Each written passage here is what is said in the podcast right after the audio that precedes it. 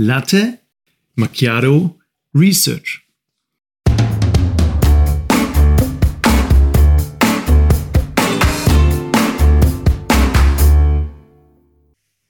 In unserem Podcast bekommt ihr die aktuellsten und vor allem die spannendsten Forschungsprojekte, insbesondere aus den Wirtschaftswissenschaften und der Psychologie. Und das Beste daran, das Ganze in der Zeit, in der ihr frühstücken und einen Latte Macchiato trinken könnt. Herzlich willkommen zu einer weiteren Folge unseres Podcasts. Heute mal wieder mit Felix. Erzähl uns mal, um was geht's heute und diese Woche? Ja, es ist nicht nur mal wieder mit Felix, es ist immer mit Felix. Okay, ja, Mr. Klugscheißer. Aber trotzdem, wie heißt das Paper? Ich habe heute was mitgebracht ähm, aus der Psychologie. Wahrscheinlich. Ähm, bin gespannt, was du sagst. Bisschen kontroverseres Thema. Der mhm. Titel ist Deep Neural Networks are more accurate than humans at detecting sexual orientation from facial images. Okay, am besten mal wieder wie immer auf Deutsch. Also die Über Übersetzung auf Deutsch wäre, neuronale Netzwerke sind besser darin, die sexuelle Neigung oder sexuelle Orientierung mhm. zu erkennen als Menschen, wenn sie auf Bilder schauen. Also mhm. ganz einfach gesagt, Bilder von Gesichtern in dem Fall. Ähm, anhand von Bildern von, von Gesichtern soll ein, eine KI, also ein neuronales Netz, erkennen, ob der Mensch, zu dem dieses Bild gehört, homo- oder heterosexuell ist. Okay, das klingt nach einer Menge sozialen Brennstoff auf jeden Fall.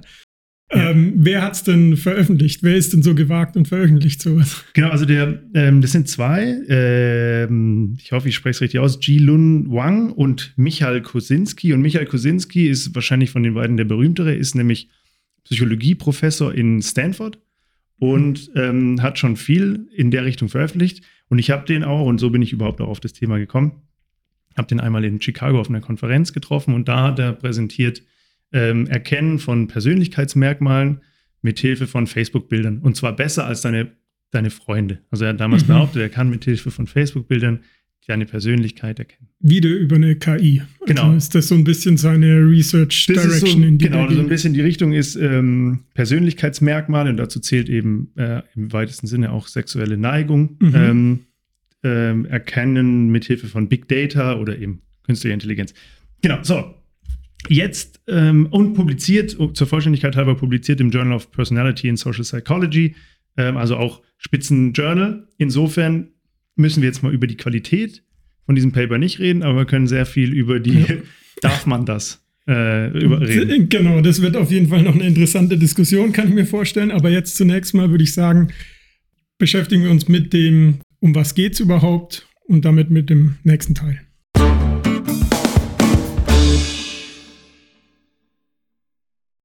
Als nächstes diskutieren wir, welche Theorien und Methoden die Studie verwendet, um ihre Forschungsfrage zu beantworten.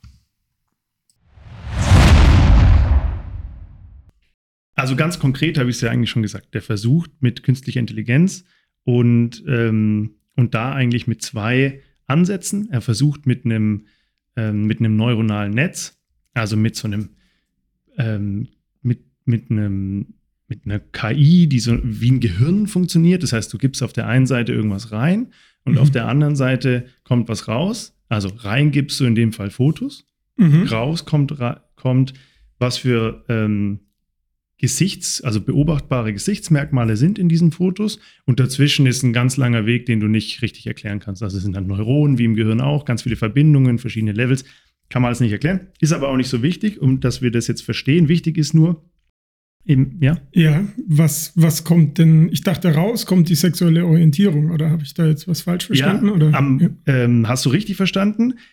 Aber eigentlich ist der Titel so ein bisschen ähm, fehlleitend, nämlich mit dieser KI, mit diesem neuronalen Netz, erkennen die erstmal nur die Gesichtsmerkmale, also beobachtbare Gesichtsmerkmale. Wo sitzt deine Nase? Wo sind deine Augenbrauen? Wo endet dein Gesicht? Wo beginnt es? Mhm. Wo ist mhm. der Haaransatz? Wie ist der Kiefer geformt und mhm. so weiter? Die Erkennung, ob dann diese Gesichtsmerkmale Homo- oder Heterosexualität vorhersagen, die erfolgt mit einem Regressionsmodell. äh, logistisches okay. Regressionsmodell, das einfach sagt, 0 oder 1, bist du homo oder bist du hetero. Und diese, dieses neuronale Netz, das er benutzt, ist jetzt keins, das die selbst erfunden haben, sondern das wird bei ganz, ganz vielen KI-Anwendungen benutzt, immer dann, wenn Gesichtsmerkmale erkannt werden müssen. Und das findet zum Beispiel auch Anwendung in so Interview-Tools. Also es gibt mittlerweile viele Unternehmen, die benutzen so, sagen, sagen die auch im, im Paper, es gibt Unternehmen, die nutzen so Interview-Tools, wo du ein Video aufzeichnest, wo dann mit dem Video irgendwas analysiert wird. Gleiche Basis. Also mhm. ver verwenden viele andere. Und ähm, das ist mal die Grundidee. Also die AI wird genommen, um die Gesichtsmerkmale zu erkennen. Die laufen dann in ein logistisches Regressionsmodell, also einfach mhm. ein, ein, Erklärungsmodell, um zu sagen, jemand ist A oder B. Homo oder heterosexuell. Zwischen zwei Variablen. Ja. Genau. Ähm, ganz grob, ähm, klar mal ähm, auf die Details mit den, wo haben die die Daten her und so komme ich gleich noch. Wichtiger ist vielleicht erstmal, welche Theorie benutzen die? Wie kommen die überhaupt auf die Idee, ja. dass das funktioniert? Genau. Wieso sollte in meinem Gesicht äh, lesbar sein für eine AI oder für dich auch vielleicht ja. als Person, ob ich homosexuell oder heterosexuell? Das äh, ja. dürfte ja eigentlich nicht gehen, oder? Und das ist ähm, eigentlich was, was die, mit, mit, dem sie ziemlich früh einleiten. Die sagen, theoretisch könnten wir das. Also die behaupten, Menschen wären in der Lage, Homo- oder Heterosexualität, wie auch Alter, Geschlecht oder andere Merkmale am Gesicht zu erkennen, aber wir sind darauf nicht trainiert. Also in der Evolution letzten hundert oder tausende Jahre wurden wir nicht darauf trainiert, das zu erkennen. Wir sind aber darauf trainiert, Alter zu erkennen. Mhm. Also was vielleicht dann in diese Kerbe schlägt, man sagt, also schwule Freunde von mir und so weiter, die sagen immer, die reden so ein bisschen spaßhaft über einen Gaydar, also einen Gay Radar. Mhm. Ähm, das heißt, die erkennen angeblich, sagen die, sie erkennen innerhalb von kürzester Zeit, klar, da in Zusammenhang auch mit der Person, mit dem, wie sie sich bewegen und was weiß ich, aber erkennen da ziemlich verdammt schnell, ob die Person schwul ist oder nicht, behaupten sie immer. Das äh, schlägt ja in diese Kerbe so ein bisschen schlägt rein. Schlägt in die Kerbe. Jetzt sagt ja das Paper genau das Gegenteil, nämlich der AI, die, die KI kann es noch viel besser, aber ähm, ja. die können es wahrscheinlich auch. Also ähm, Genau, das ist so die Intro. Auch sehr spannend, äh, bevor wir jetzt wirklich zu den theoretischen Basics kommen, ist, die sagen, schon Aristoteles und Pythagoras haben ihre Studenten auf Basis des Gesichts ausgewählt. Jetzt nicht, um zu unterscheiden, ob die homo- oder heterosexuell sind, sondern mhm. ob die intelligent oder dumm sind. Mhm. Okay, und das ist, um, hat eine wissenschaftliche Fundierung auch oder ist das was, was die halt gemacht bei haben? Denen, also bei denen, bei die denen drauf geschworen wahrscheinlich haben, noch nicht. Die waren halt der Meinung, sie sehen das, sie sehen ja. im Gesicht, ob jemand und die haben so ein, hatten auch ein paar Merkmale, haben wohl irgendwie gesagt, ähm, den, am Augenstand und so ein paar Sachen, aber das ist sicher auch lange überholt. So, was nutzen die jetzt hier ganz konkret für eine Theorie? Ähm, die sagen erstmal, es gibt ziemlich viele Studien, die zeigen, dass zum Beispiel dein Aussehen sich auf deinen Charakter auswirkt und andersrum, also zum Beispiel ähm, sehr, sehr attraktive Mädchen, sagen die, mhm. ist in dieser Studie, werden, äh, sind irgendwann später auch äh, sehr extrovertiert, haben sie eine Studie zitiert und eine andere Studie, die sie zitieren, sagt, wenn du sehr, sehr, ähm, sehr, sehr äh, attraktiv bist, dann kriegst du von der Gesellschaft total positives Feedback und veränderst im Zuge dessen auch deinen Charakter. Extrovertiert, also, ja klar, ja, das macht ja irgendwie auch Sinn. Ja. Also die behaupten erstmal, Optik und Charakter sind eng verknüpft und dafür gibt es viele Beweise. Das mhm. ist mal der eine Ansatz.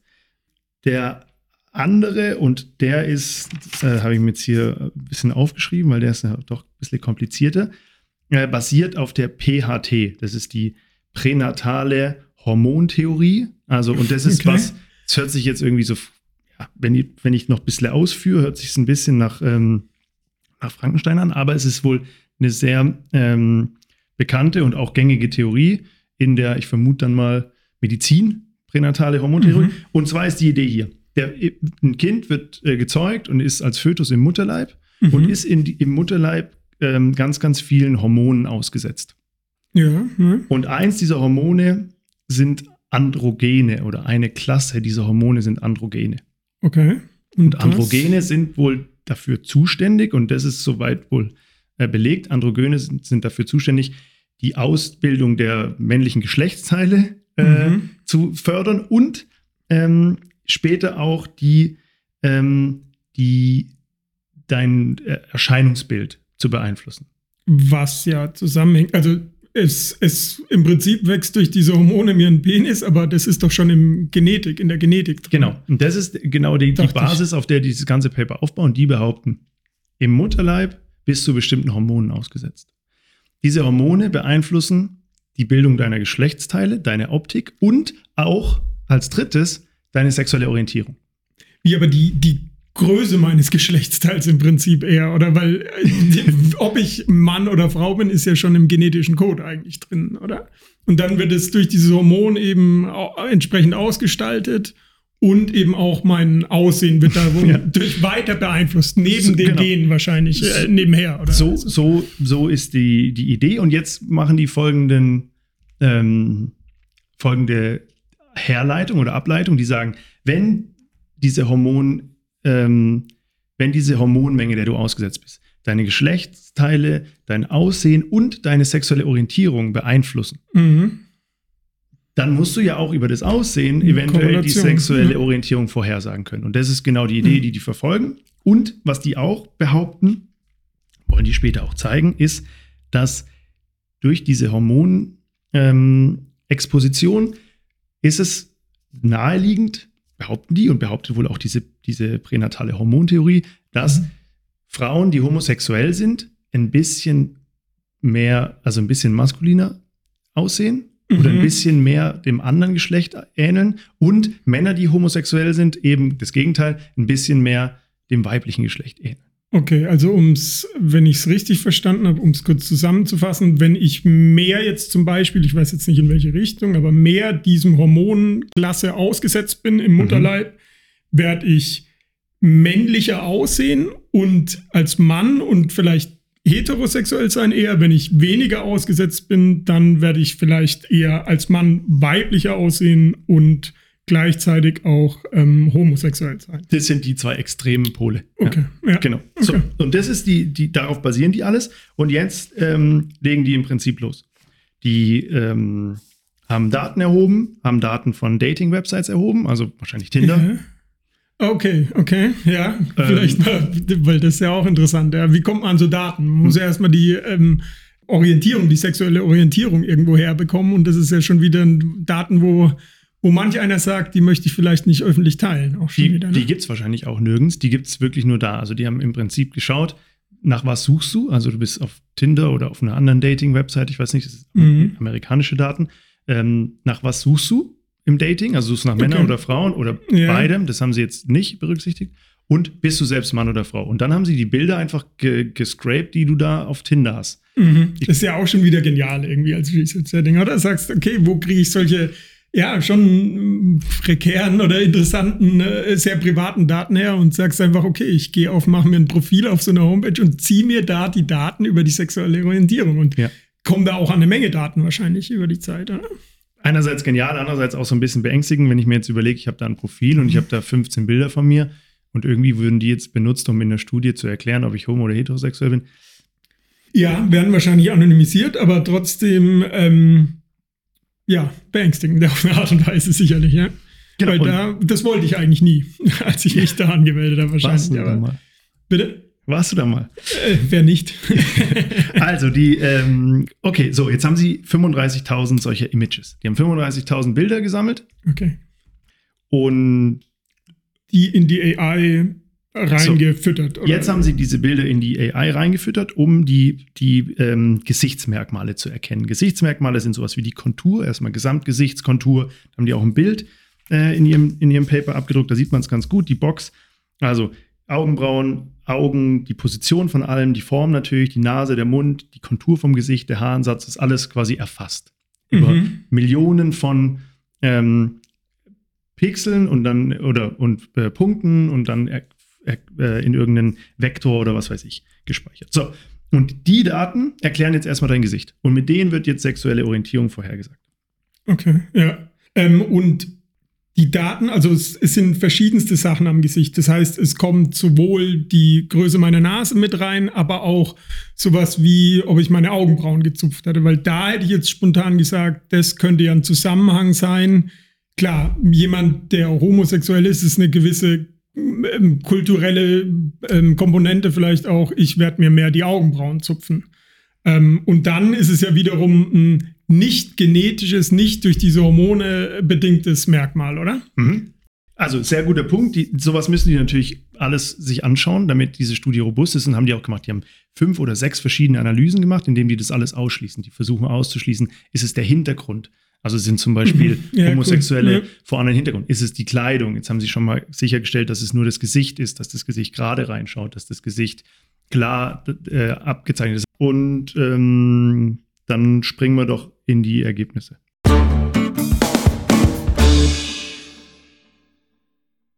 Im letzten Teil fragen wir uns, who cares? Was kam eigentlich raus und wen interessiert's?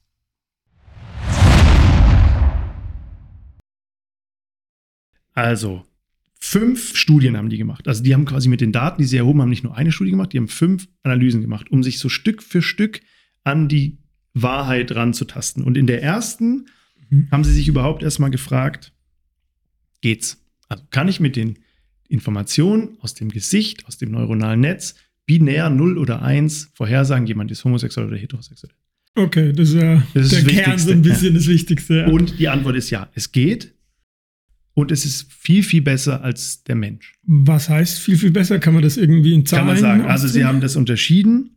Ist es mit einem oder mit fünf Bildern? Und mit fünf Bildern ist es besser. Und mit fünf, Mhm, also wenn klar. du fünf Bilder von einem Daten, Mensch ja. gibst, dann kann diese, diese, dieses Re- Regressionsmodell basierend auf den Gesichtsdaten zu 91 Prozent Okay, bei Männern und zu 83 Prozent bei Frauen vorhersagen, welcher von zwei, also die lassen immer zwei gegeneinander antreten, ein homo- und ein he- heterosexuelles äh, Bilderpaar oder Bilder, Ja, Fünftett, ja, ja. und 91 bzw. 83 Prozent der Zeit weiß das neuronale Netz mit, der, mit dem Regressionsmodell zusammen, wer ist homosexuell, wer ist heterosexuell. Okay, das Was ist ja eine du? faszinierend und erschreckend hohe Nummer. Auf Das ist jeden Fall. wahnsinnig Ja, viel Wahnsinn. und ähm, was das für die Menschheit bedeutet, diskutieren wir vielleicht gleich noch. Aber Ja. ähm, in der vierten Studie, ich nehme jetzt was vorweg, in der vierten Studie haben sie geguckt, wie gut wären denn Menschen, wenn sie das machen müssten. Ah, als Vergleich, ja, Mhm. genau. Weil das behaupten sie ja, dass die AI besser ist als der Mensch, Genau, als der also- Gay da, Der den wir vorhin- so, was glaubst du, wie gut ist der da? Ja, also äh, wenn ich meinen äh, Freunden da Glauben schenken darf, dann wahrscheinlich, äh, wenn sie behaupten, sie sind besser, dann sind sie wahrscheinlich schlechter, die Menschen. Aber ich hätte jetzt gedacht, dass man doch auch auf wahrscheinlich 60, 70 Prozent Wahrscheinlichkeit, Trefferwahrscheinlichkeit hat, weil 50 Prozent wäre ja schon die, Ja. wäre ja äh, ähm, nie, nie Treffer, also wäre ja ausgeglichen. Genau, Coinflip wäre einfach Genau. quasi, ich werfe eine Münze, entweder homo oder heterosexuell. Und bei Frauen ist es genau da. 54 Prozent der Zeit schaffen Menschen zwischen einer homo- und einer heterosexuellen Frau richtig zu unterscheiden. 54 Prozent, also quasi Wenn, man da eine Fehlermarge noch abzieht, dann ist es ja, eigentlich kann man es nicht unterscheiden. Nee, kennen die Menschen nicht. Und Ah, okay. 61 Prozent der Zeit bei Männern. Also da ist wohl ein bisschen leichter. Ja, aber trotzdem noch keine wirklich hohe ähm, Zahl. Wenn Hm. man 50-50 als Durchschnitt nimmt, dann ist dieser Gay da auf jeden Fall, ähm, scheint so, als wäre das ein, ein, ähm, ein Mysterium. Genau, jetzt hat man quasi einfach zufällig ausgewählte Menschen. 1000 übrigens, also es waren 1000 Judges, die sich 50.000 Bilderpaare angeschaut haben. Jetzt nicht äh, verwechseln, also es gab 35.000 Images, die kann ich aber natürlich beliebig mit anderen kombinieren. Die Ja. haben sich 50.000 Bilderpaare angeschaut, 1000 Menschen und kommen auf 54 Prozent bei Frauen, 61 bei Männern. Viel, viel schlechter. Ja. Ähm, das war die zweite Studie. Die dritte Studie ist, wo sie, haben sie sich gefragt, ähm, ist es wirklich, sind es die beobachtbaren faktischen Merkmale oder ist es sowas wie Hintergrund, Bart, Grooming-Style nennen die das, also Bartwuchs, ähm, wie zupfe ich meine Augenbrauen, Lippenstift Mhm. und so weiter. Das, was wir vorhin gesagt Und da haben. stellen schon. sie fest, ähm, es ist, also die Randfaktoren erklären auch was, aber du kannst es rein auf die, auf die physischen Merkmale, die du nicht selbst verändern kannst, zurückführen und kommst dann auf diese 91 bzw. 83. Also das ist nicht der Hintergrund, es ist nicht die Klamotten, es ist nicht dein Bart, es ist, es bist du. Okay, das, also Ja. das haben sie ja tatsächlich, das, was ich vorhin angesprochen habe, hatten sie auch eine extra Studie dazu gemacht und geprüft und gesagt, okay, nee, es ist eben Genau. nicht dein, wie du dich stylst, sondern es ist einfach die Größe deiner Nase, aus der Ja. man erkennen kann, ob du schwul bist oder nicht. Genau, und Oder jetzt ähm, ganz spannend, weil du sagst Größe der Nase. Die Nase ist extrem wichtig. Also die zeigen, wo, wo, also die haben so eine Art Heatmap gemacht. Also wo im Gesicht ist die meiste Homosexualität quasi homosexuelle äh, Korrelation. okay. verteilt. Ja, und, die, und bei Männern ist es extrem das Kinn, die Nase, der Haaransatz Bei Frauen ist es auch, Okay. ähm, bei Frauen ist es auch die Nase und, warte, ich habe mir das raus, die Augenbrauen. Also okay, ja. bei Frauen ist es ein bisschen stärker ähm, in dem Zentrum, also so Nase, Augenbrauen. Bei Männern ist es auch der Kiefer und so. Aber okay, aber das ist ja dann, das passt doch zu, ähm, je größer die Nase eines Mannes, desto größer auch der Johannes oder irgendwie so. Also, Mhm. da scheint in diesen alten äh, Sprüchen auf jeden Fall irgendwie auch was Wahres vielleicht Ja, drin meine, zu das sein. ja also die- es ist ja die Kerbe, in die die auch so ein das bisschen ist ja reingehen. genau das. Also wenn, Äh, du, wenn du früher schon gesagt hast, oder hier so ähm, kleiner Mann, großer Penis, großer Mann, kleiner. Das Also ist man natürlich versucht, blöd für mich übrigens Ja. mit kleinerer Nase. man versucht, ja, man versucht ja immer so Korrelationen herzustellen. Die sind irgendwie fundiert, mal mehr, mal weniger, aber die zeigen halt, es geht. Okay, verrückt, ja. Und äh, Ausnahmen bestätigen die Regel, möchte ich nochmal Ja. zu meinem persönlichen Schutz. Ja, vielleicht hört es jemand. Aber gut, ja. Und was dann noch weitere Sachen. Nochmal eine Studie, da haben sie gesagt, zeigt sich das, was diese pränatale Hormontheorie Mhm. annimmt, nämlich sind homosexuelle Männer ein bisschen femininer und andersrum heterosexuelle, äh, homosexuelle Frauen ein bisschen maskuliner. Mhm. Und das zeigt sich auch. Das heißt, was die da genau analysieren ist, die haben ja jetzt Gesichtsmerkmale von Männern und Frauen. Und du Mhm. kannst ja quasi sagen, das ist der Average. Also ich habe das durchschnittliche weibliche Gesicht. Ah, okay. Ja. Und die zeigen eben, dass die männlichen Gesichter, die homosexuelle sind, homosexuell sind, sorry, ein bisschen näher an, dem weiblichen Average dran sind als die heterosexuellen Männer. Und andersrum bei den Frauen auch. Ja, auch faszinierend. Irgendwie, dass man das dann so vergleicht und auf die Idee kommt, das eine mit dem Und anderen was sie dann auch machen, und das ist, glaube ich, wirklich auch wichtig jetzt, wenn man diese Studie liest und interpretiert, die machen hier jetzt Bilder. Die sagen, die haben quasi, die nennen das Composite Gay Faces und Composite Heterosexual Faces. Es ist quasi von der KI erzeugte, rückwärts dann, von der KI erzeugte durchschnittliche homosexuelle und heterosexuelle Gesichter. Und Okay. ich zeig dir das hier. Man sieht es nicht so gut, Okay, im aber Podcast kann man es schlecht zeigen, aber ja. der mal. Unterschied, die zeigen dann so Linien. Was ist tendenziell eher das homo- und das heterosexuelle Gesicht? Und der Unterschied ist marginal, wirklich. Das kann man nur mit, mit ähm, Computer Vision machen. Der Mensch, also ich bin überzeugt, dass der Mensch diese Unterschiede nicht wahrnimmt. Ja, also mit dem bloßen Auge erkennt man da keine Unterschiede. Da sind leichte Punkte eingezeichnet, aber die Größe der Nase und so weiter ist für mich äh, nicht unterscheidbar. Also braucht es wohl wirklich eine AI. Genau, aber das, um ist vielleicht auch ganz, und dann ähm, gehen wir in die Implikationen. Das Genau. ist vielleicht auch ganz gut so. Also, ich glaube, es wäre nicht, äh, ich muss mich hier wieder sortieren, ich glaube, es wäre nicht gut, wenn man jetzt nach dem Lesen der Studie mit, ähm, mit sofortiger Wirkung jemand, äh, der Gay, Gay da jetzt perfekt wäre.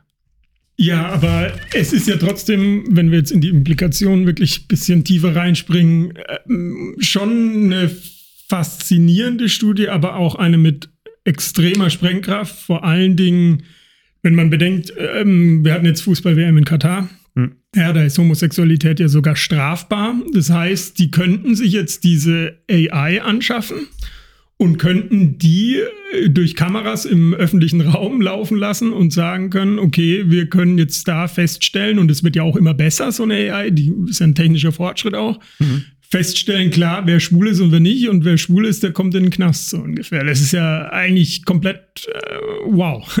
Ja, also mir macht das, das Ergebnis auch ein bisschen Angst. Ich hätte vielleicht, vielleicht hätte ich mir gewünscht, dass man es nicht erkennen kann. Ähm, aber die, die, die Realität ist halt so, ja. Iran, die schreiben selbst, die, die Autoren. Iran, Mauretanien, Mhm. äh, Saudi-Arabien, im Jemen, da ist es, da ist die, da ist Homosexualität mit dem Tod bestraft. Hm, ja. Und wenn Hm. und gleichzeitig sehen wir überall, ähm, gibt es mehr, also gibt es äh, Video-Interviews, es gibt CCTV überall in der Stadt, es gibt Ja, in, in, gerade in China gibt es überall CCTV. Ja. Videoüberwachung. Und wenn man jetzt, wenn man jetzt irgendjemand dort, der vielleicht jetzt auch bedingt wissenschaftlich äh, gebildet ist, sagt, hier, da gibt es ein Paper, das sagt, 91 Prozent der Zeit kannst du die Homos von den Heteros unterscheiden. Lass es doch mal über dein CCTV laufen. Mhm. Das ist nicht cool. Wobei mir da die Idee kommt, ähm, haben die überhaupt ein Interesse dran? Weil wenn man jetzt sagt, eine Homosexualität ist ja halbwegs verteilt und in den dort auch verteilt. Das heißt, dort gibt es Homosexualität. Das heißt, in diesen großen ähm, Herrscherfamilien dann da in Saudi-Arabien oder was auch immer, wird es einen Anteil an Homosexuellen geben. Mhm. Das heißt, hast du ein Interesse daran, zu zeigen, dass dein äh, enger Familienverwandter, mit dem du sehr eng bist und den du, mit dem du gut verstehst, ein Homosexueller ist. Also hast du überhaupt ein Interesse dran? Man muss auch drüber nachdenken, aber ja. Ja, so oder so. Also es ist, wie du sagst, extrem interessant, extremer Sprengstoff und stellt sich die Frage, ob Forschung immer oder die Veröffentlichung von den Möglichkeiten der Forschung immer gut ist, vielleicht sogar. Ja. Also sollte man als Autor sowas veröffentlichen, weil du öffnest dem ja Tor und Tür, dass andere diese ähm, AI dann auch nutzen für ihre Zwecke missbrauchen auch. Eine der wichtigen Kritiken auch an diesem Paper, weil durch das Lesen von, so, von solcher Forschung fängt man an, über solche Dinge nachzudenken mhm. und ich weiß gar nicht, ob diese Gedanken gut sind. Also wir leben, äh, klar, Gesellschaft informiert, man will überall Informationen haben, alles will man wissen, rausfinden, analysieren können und Wissen ist Macht und so, aber in dem Fall finde ich, manchmal ist Wissen auch ähm, gefährlich. Ja, Gegenposition, das sind sehr, sehr gute Forscher. Von dem einen weiß ich es, von dem anderen, den kann ich nicht. Ähm, wenn die es machen, kannst du davon ausgehen, dass es auch einigermaßen richtig ist, dass es solide ist. Wenn es jetzt irgendjemand veröffentlicht mit irgendeinem Bullshit-Algorithmus, den man vielleicht noch Open Source runterladen kann, um dann seine, seine Family-Bilder da durchlaufen lassen zu lassen und dann zu sagen, okay, der ist homo oder heterosexuell, dann lieber macht es ein guter Forscher. Aber ich finde auch insgesamt ist super schwierig zu sagen, ist das jetzt richtig oder nicht, soll man das machen oder nicht. Mir fällt es schwer, das zu beurteilen. Gutes Schlusswort, würde ich sagen, oder? Hast du noch was für uns? Nee? Ähm, ich habe nichts mehr. Und damit vielen Dank. Danke.